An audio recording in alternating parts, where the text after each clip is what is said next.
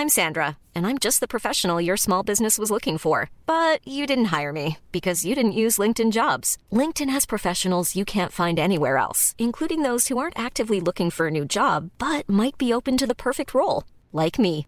In a given month, over 70% of LinkedIn users don't visit other leading job sites. So if you're not looking on LinkedIn, you'll miss out on great candidates like Sandra. Start hiring professionals like a professional. Post your free job on linkedin.com/people today.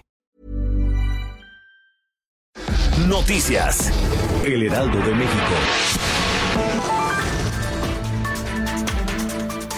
La Fiscalía General de Justicia de la Ciudad de México activó la alerta Amber para dar con el paradero de dos niñas y dos adolescentes que permanecen desaparecidas desde el pasado día 7 de marzo. A los cuatro se les perdió la pista en distintas alcaldías de la Ciudad de México. María Fernanda Camacho González, de 12 años de edad, fue vista por última vez el día 8 de marzo en la colonia Centlalpan, en la alcaldía de Coajimalpa, mientras que Ana Laura Rosas González, de 7 años, se le vio por última vez el domingo en el poblado de San Jerónimo Miacatlán, alcaldía de Milpalta. Los adolescentes también fueron buscadas desde el sábado 7 de marzo. Mayra Reyes Hernández, de 16 años, vista por última vez en la colonia San José Buenavista, en la alcaldía de Ixtapalapa, y Erika Cruz Romero, menor de 14, que desapareció en la colonia Dolores Tlali, en la alcaldía de Tlalpan.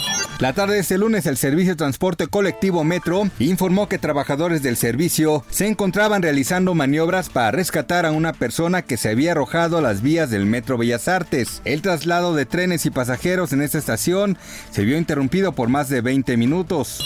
Servicios de emergencia laboran en la calle del lago Conlit en la colonia Pensil, en la alcaldía de Miguel Hidalgo en la Ciudad de México, donde un grupo de trabajadores se encontraban colocando tubería subterránea y aparentemente la tierra se reblandeció lo que ocasionó un derrumbe, quedando tres personas atrapadas, de las cuales dos de ellas ya fueron liberadas con vida. Los servicios de emergencia laboran para liberar a una tercera persona, la cual no se sabe su condición. En entrevista con Sergio Sarmiento para Lealdo Radio, José Medina Mora, secretario general de la Confederación Patronal de la República Mexicana, explicó las medidas que desde esta confederación se están adoptando en búsqueda de una igualdad de género y la erradicación de la violencia contra las mujeres. Señaló que desde la Coparmex se lleva tiempo trabajando en pro de la igualdad de género, por lo que los 65 centros empresariales a nivel nacional con los que cuentan, el 80% son dirigidos por mujeres. Noticias. El Heraldo de México.